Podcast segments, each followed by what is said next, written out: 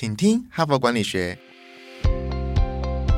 在这里，我们希望用轻松无负担的方式与你分享最新管理新知，打造属于你的哈佛 DNA。我是节目主持人杨玛丽 Mary。那这一整个礼拜呢，我都来跟各位分享一个应该是很切身，也是很热门的主题，叫如何做好时间管理哈。那么你自己先问自己，你觉得你的时间够不够哈？你会不会常常觉得事情忙不完？那到底是真的事情很多，还是你做事没有效率哈？这是永远是一个。可以争议、可以讨论的问题嘛？哈，那么我希望各位可以再去听昨天的内容，因为昨天呢，我们就分享了这个由美国哈佛大学商学院的教授非常有名的 Michael Porter，以及刚刚卸任的前哈佛商学院的院长，哈，叫尼丁莫瑞亚，他们两个合作了呃长达十二年，研究二十七个国际级企业的执行长。连续追踪他们十三个礼拜，以每十五分钟为单位来记录他们每十五分钟做什么，包括他们下班后的时间，包括他们国定假日的时间、周末的时间。那总共有六万个小时的数据，他们去分析说执行长他的时间分配是怎样，那做了一些具体的建议哈。呃，那么事实上，我对职场上的观察是，呃，所有的人都觉得他自己很忙啊。我觉得每一个角色的人，不管你大到老板，小到很之前的员工，没有一个人会跟你说他不忙的哈。那我印象很深刻，就是我。呃，刚出道当记者的时候，那时候常常也有很多机会访问部长级的人物。那有一次呢，我就呃访问一个部长，那他就在讲说这个他做什么做什么做什么。那我那时候出道没多久，是一个记者。那其实那个时候我也觉得我很忙嘛。那我听到部长这样，我就说哇，部长你好忙哦，好辛苦哦。然后他就跟我说，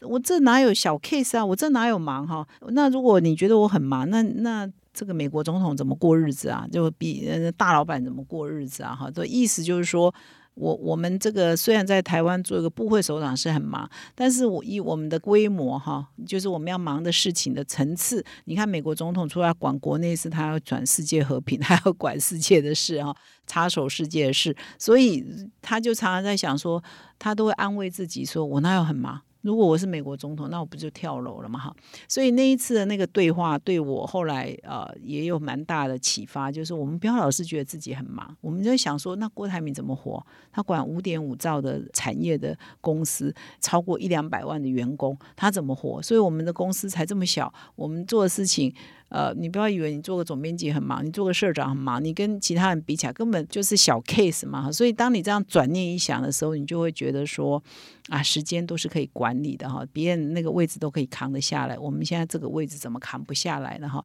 那么我今天呢要再来分享，就是说其中哈，我觉得做这个研究，他们公布这些数据，让我们了解执行长在忙什么，对我们很多人呢有启发之外，我觉得对这参与的这项研究的二十七位执行长也是。非常有帮助的哈。那当初这二十七位执行长是怎么挑出来的？我昨天的节目有稍微说明，那我今天再稍微补充一下，万一你没有听到昨天的节目哈。那就是说，呃，波特教授跟这个院长啊，他们在十十几年前就开启了一个新执行长的 workshop。他们就是邀全世界某一个规模以上的企业的新任的执行长，因为大家知道哈佛商学院是全世界最好的商学院嘛，所以说他们就提供这个新任执行长一个 workshop 一个工作营，那彼此交流啊，然后。告诉他们最基本的一些应应未来工作需要的一些管理的思维跟心态等等。到二零一八年以前，一共训练了三百位的新任执行长。那他们从这三百位当中又挑出了二十七位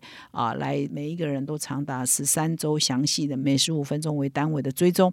那么，我觉得这个研究对这些接受这个调查执行长也非常有帮助，因为当他调查结果出来之后，这个波特大教授跟这个前院长尼丁诺瑞亚就会跟这个执行长面谈，说你的时间是这样分配的，然后别人呃整体的群组呢是这样分配的，所以你跟整个群组的平均有什么差异？那么我们这一期的这个文章，我有分享，就是说我今天挑的这个时间管理的文章，是从哈佛商业评论的繁体中文版的官网里头，我们的资料库里头打时间管理，那大概就会出现这一系列有波特教授跟这个院长的文章。那么他们在这一系列的调查里头呢，这是二零一八年四月发表的哈，就是最强领导人的最强行事力执行长的时间管理大法。那么我刚刚分享说，这二十七位执行长他们也为个人受益，所以在这一期的报道里头，二零一八年的八月号的这一期报道里头呢。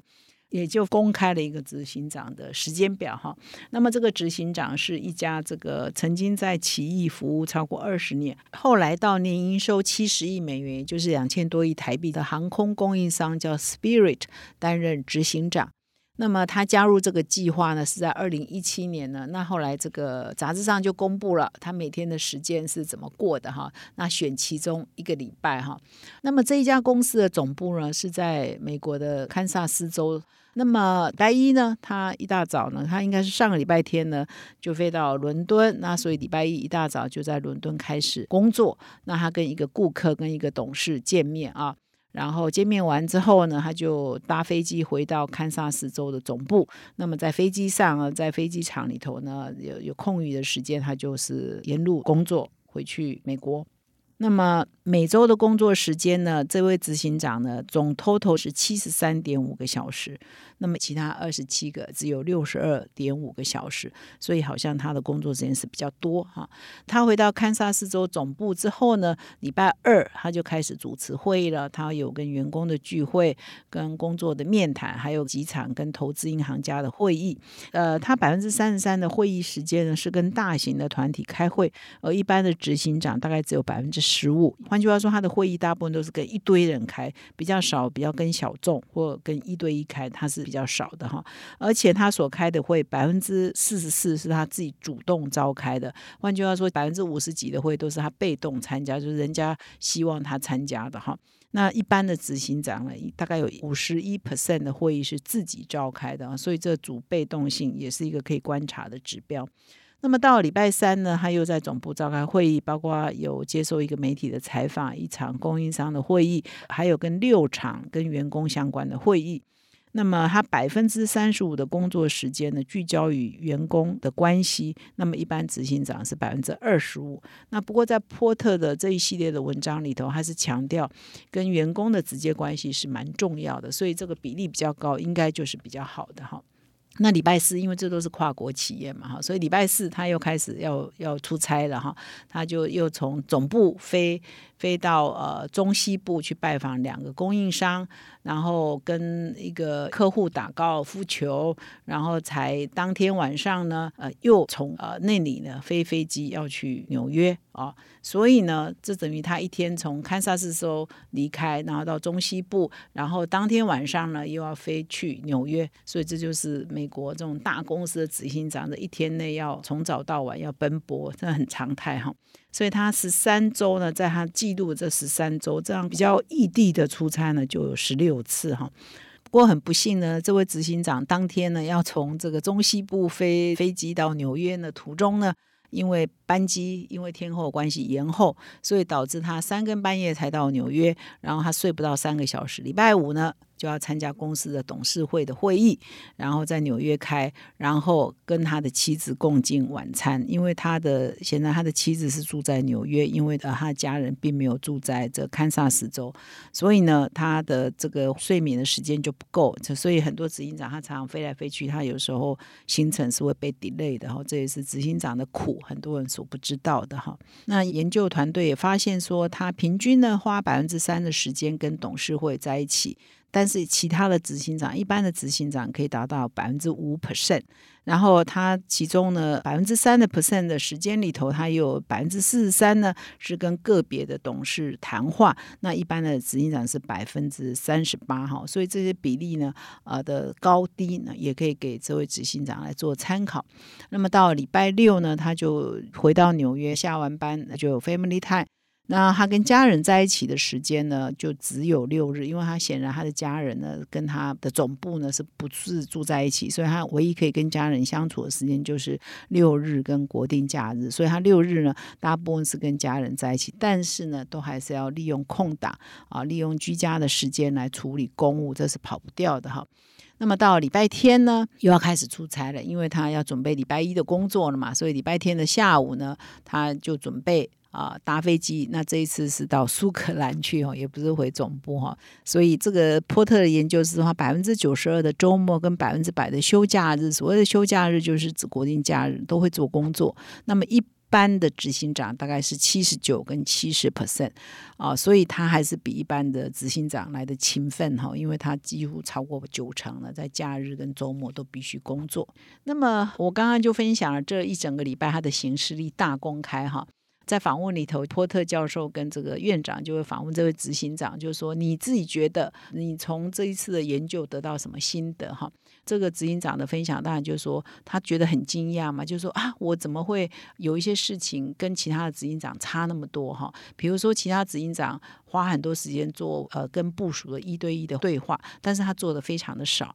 因为他说他很忙。他的直接部署也很忙，所以常常呢，他的助理呢就会因为他忙或我忙，所以这些会议就因为没有办法在原定的时间内举行，就干脆都取消。啊！但是他这个波特教授的的观察也好，或其他执行长的时间分配也让他得到启发，说哦，那以后这些会不能取消，要还是要呃进行哈，免得说因为他这位执行长呃的会议大部分都是跟一堆人开的，那就丧失一对一跟跟他的直接部署或者是一些重要的部署沟通的机会，这是蛮可惜，所以这也是给他一个。很好的启发啊！第二就是说，他发现说他的会议时间哦次数啊比别人多很多，而且会议时间呢也都比别人长，这个可能不是一个好消息。所以呢，他也从这一次的研究发现说，哇，那我的会议可能要再更精简一点。然后原定的会议时间如果都是一小时，是不是直接就四十五分钟？或直接就改成半小时，然后讲重点，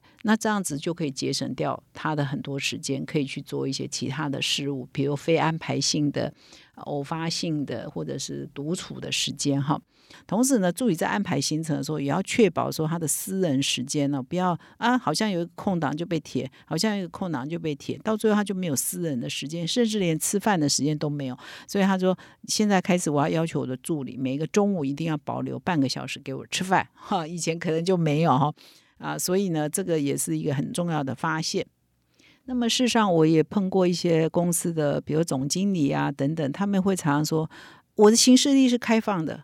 只要看到空档，同事都可以填进去。在那个时候，我会觉得哇，他是一个民主的主管啊，他对呃同事的要求呢有求必应，很棒啊。同事说，呃，你陪我去见什么客户，你陪我去做什么事。只要在形式上填，你就会去做。但是根据这个研究或者执行长的采访，他们说：“哇，这样是不行的哦，我不能让我的行程呢。”由下而上反射性的反应哈，就是只要有球我就必应，然后我的时间都被别人来决定，而不是我自己由上而下来主导我的时间要做哪些事情是最重要的哈。所以这一个我也颠覆了呃，我之前碰到一些老板他这样跟我讲的时候，我觉得哦你是很棒的，你都把部署的事当第一优先。但是现在这样想起来，你是。缺少自己的主动性，缺少自己的策略性，哈，所以我也觉得从这一篇文章也得到很多的收获。我相信各位读者、听众也是一样，会从这些。呃，观点呢得到一些启发，那以后你在运用你的时间呢，可能要更主动性、更有策略性，因为时间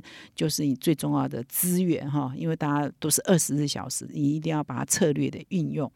好。那我们今天呢就分享到这里，那明天我们还会有持续的有关于时间管理的好文章跟好的观点的分享。最后，如果你喜欢我们这个，请听哈佛管理学的 Podcast，请现在就订阅这个节目，并且到说明栏看更多的管理观点。谢谢你的收听，我们明天再相会。